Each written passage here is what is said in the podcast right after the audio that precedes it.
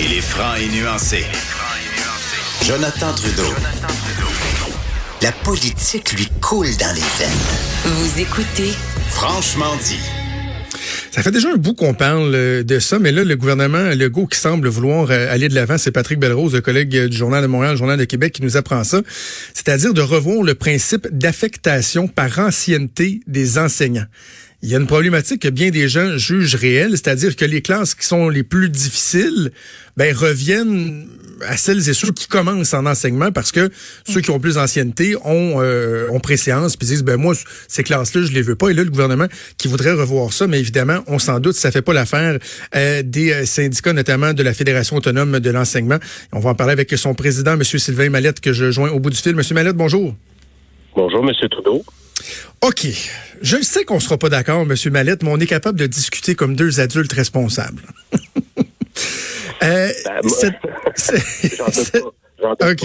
OK. Partons de la base. Est-ce que vous, vous reconnaissez qu'il y a une difficulté particulière pour des enseignants qui sortent des bancs d'école et qui se, et qui se retrouvent pris avec les classes plus difficiles? Est-ce que vous reconnaissez cette difficulté-là à la base? Ben, C'est-à-dire que ce que ce qu'on reconnaît, c'est puis on l'avait obtenu euh, lors de la dégoût de 2010, on avait exigé que les, les, employeurs mettent sur pied des programmes d'insertion professionnelle, ce qu'ils ne voulaient pas faire. On, on, on, a réussi à l'obtenir dans le cadre de la négociation de 2010, parce qu'on reconnaît, nous, que les profs qui sortent de l'université, qui arrivent dans les écoles, ont besoin de temps, d'espace, euh, que leur tâche soit allégée pour euh, connaître et vivre l'intégration correctement. Et donc, euh, oui, il y a un problème d'insertion professionnelle. Euh, ça, c'est tout à fait documenté. Mais c'est faux de prétendre que l'ancienneté vient compliquer l'insertion professionnelle, d'autant plus que moi, j'ai moi-même fait la demande au ministère de l'Éducation. Sortez-nous les études sur lesquelles vous vous appuyez pour prétendre que l'ancienneté nuit à l'insertion professionnelle, que le ministère est incapable d'en produire parce qu'il n'en existe pas.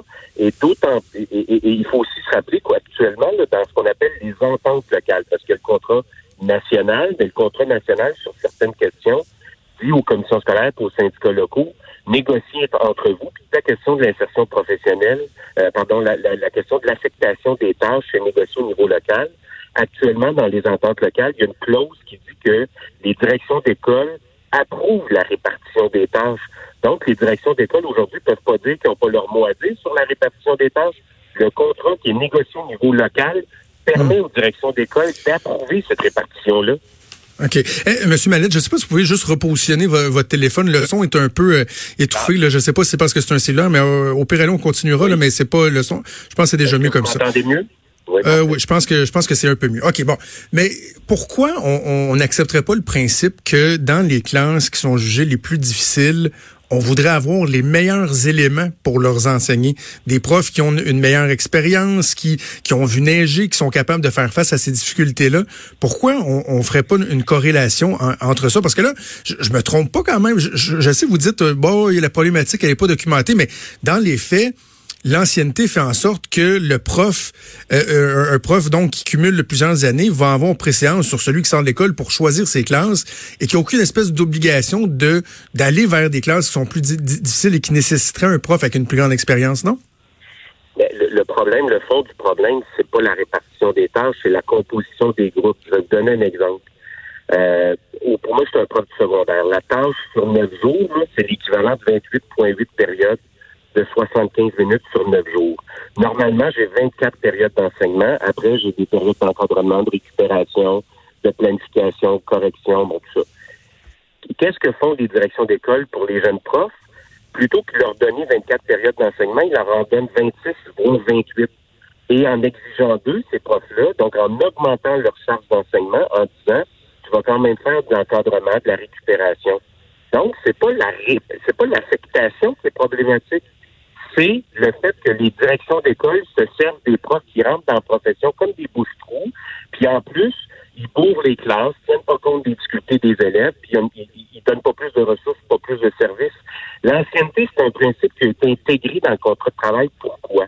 Pour empêcher les directions d'école euh, d'user de leur d'avoir une attitude arbitraire, puis en disant toi, je t'aime pas à faire, je vais te donner pire groupe, puis toi, je t'aime, chiale pas trop, je vais te donner meilleur. C'est ça le principe d'ancienneté.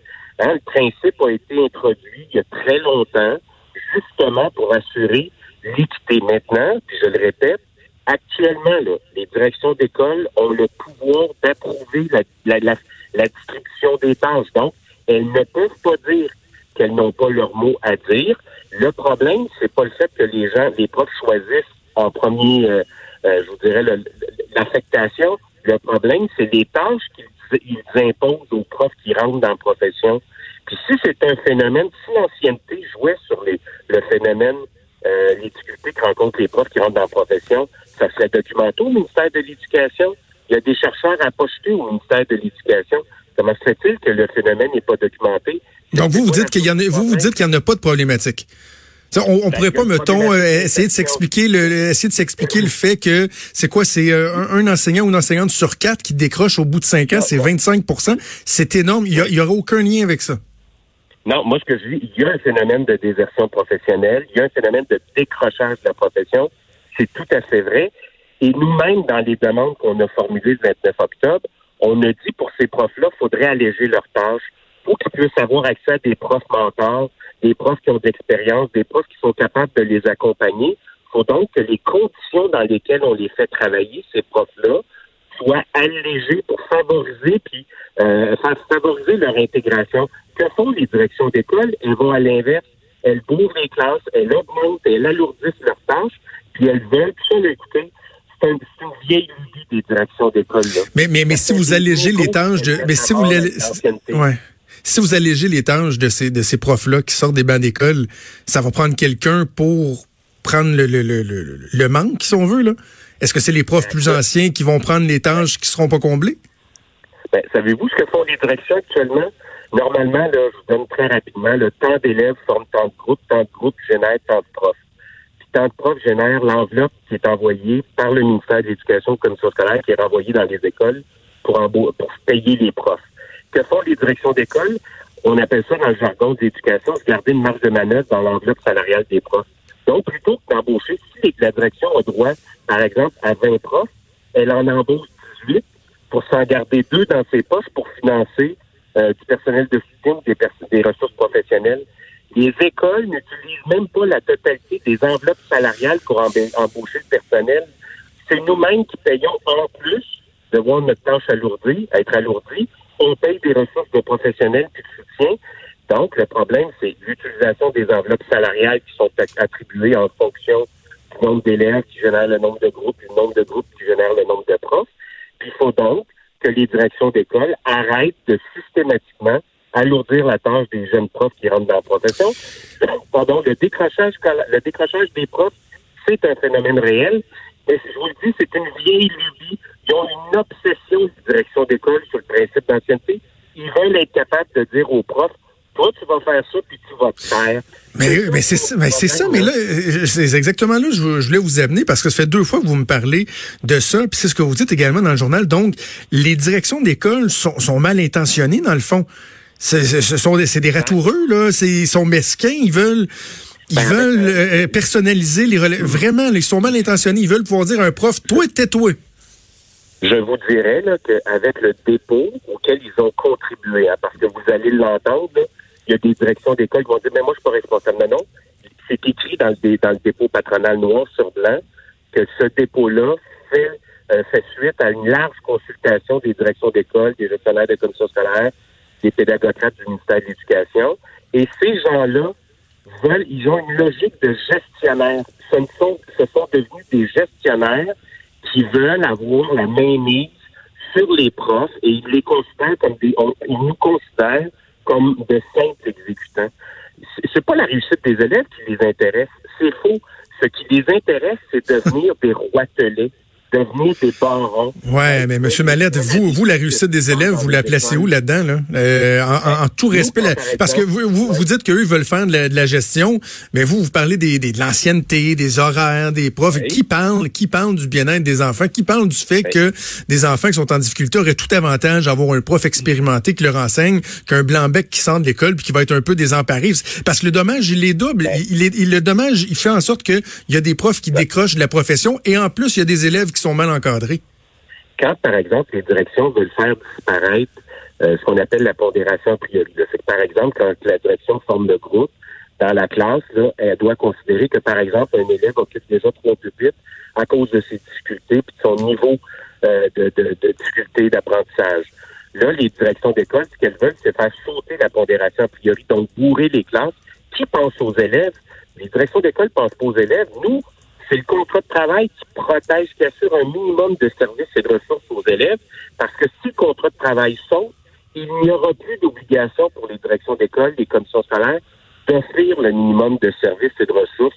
Et dans les négociations auxquelles on a participé, on a toujours protégé les élèves, et on va continuer à le faire, malgré la volonté patronale qui vise à faire sauter, par exemple, le nombre d'élèves par groupe, ce qu'on appelle les ratios, la pondération a priori, assurer un minimum de services et de ressources pour les élèves en difficulté. Dans le dépôt patronal, ils veulent littéralement être, être pouvoir être les seuls à décider de ce qui sera et de ce qui ne sera pas. Donc, c'est eux qui attaquent. En attaquant les profs, ils attaquent les élèves parce que nos conditions de travail sont les conditions d'apprentissage de nos élèves.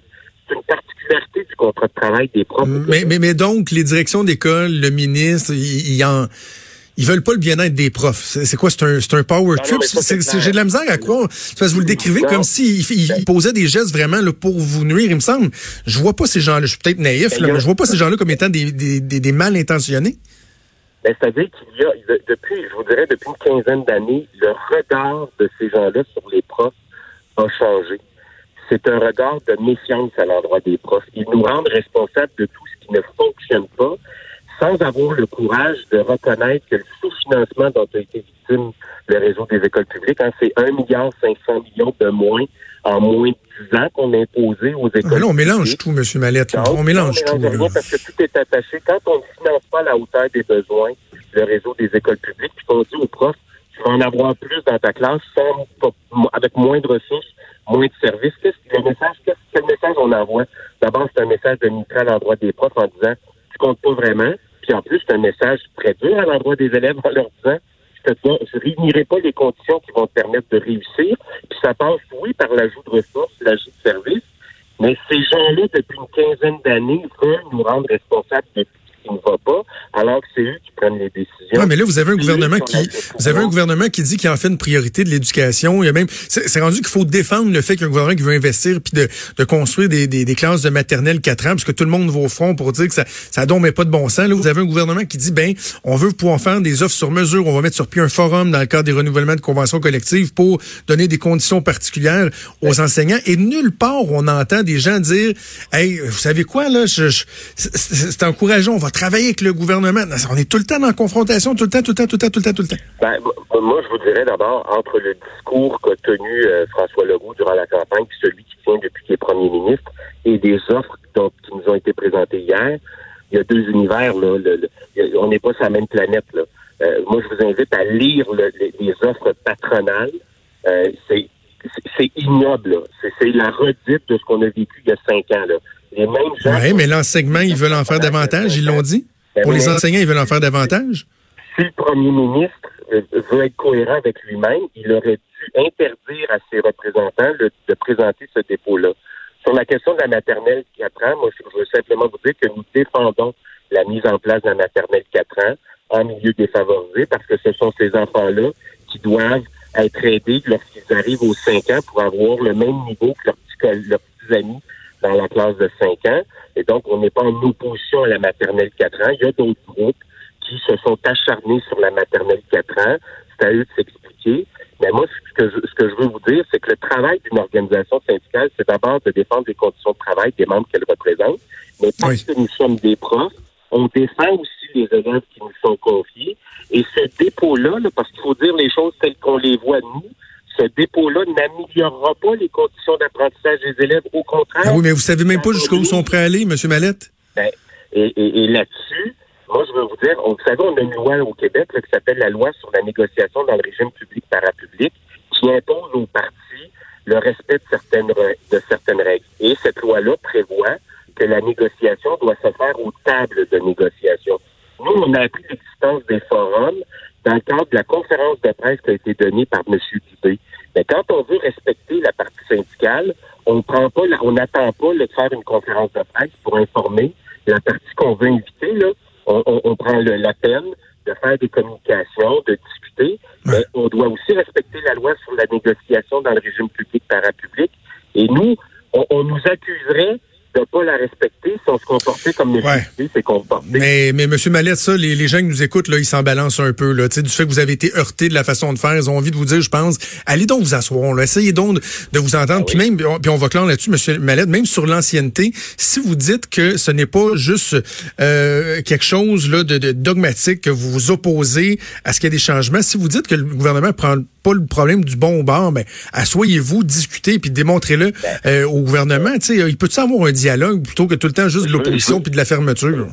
Je vais vous rassurer, M. Trudeau, on, on siège aux tables de négociation. Le IA, la FAE participe à ce qu'on appelle deux tables de négociation. La table où on discute des salaires, puis la table où on discute du normatif, le nombre d'élèves par groupe, euh, la tâche.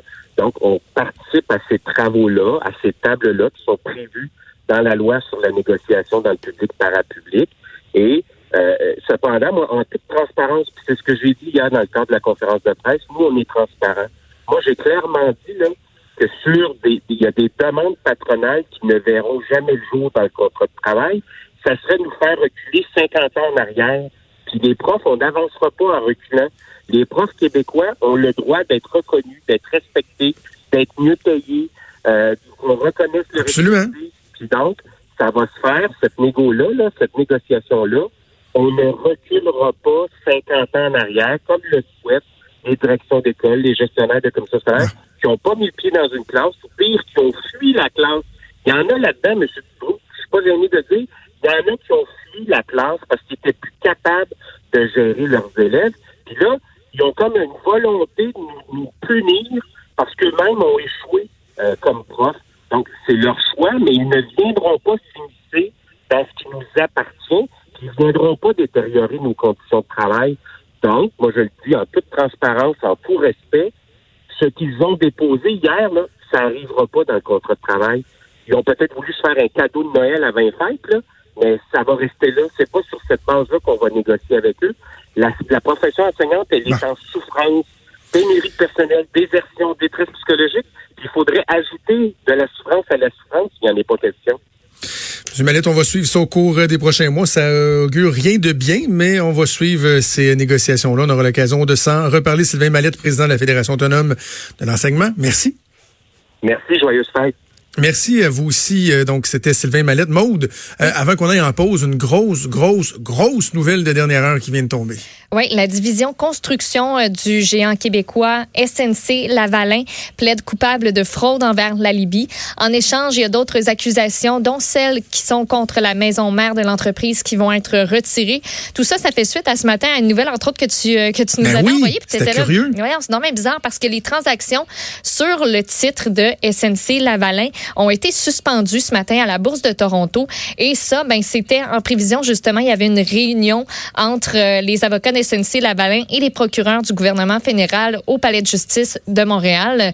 Euh, ça devait permettre cette réunion-là de déterminer la date du procès pour fraude et corruption que SNC Lavalin, SNC Lavalin devait euh, subir parce que dans la poursuite, SNC Lavalin, on allègue qu'on a remis de ce côté-là 48 millions de dollars en pots de vin à des responsables libyen entre 2001 et 2011.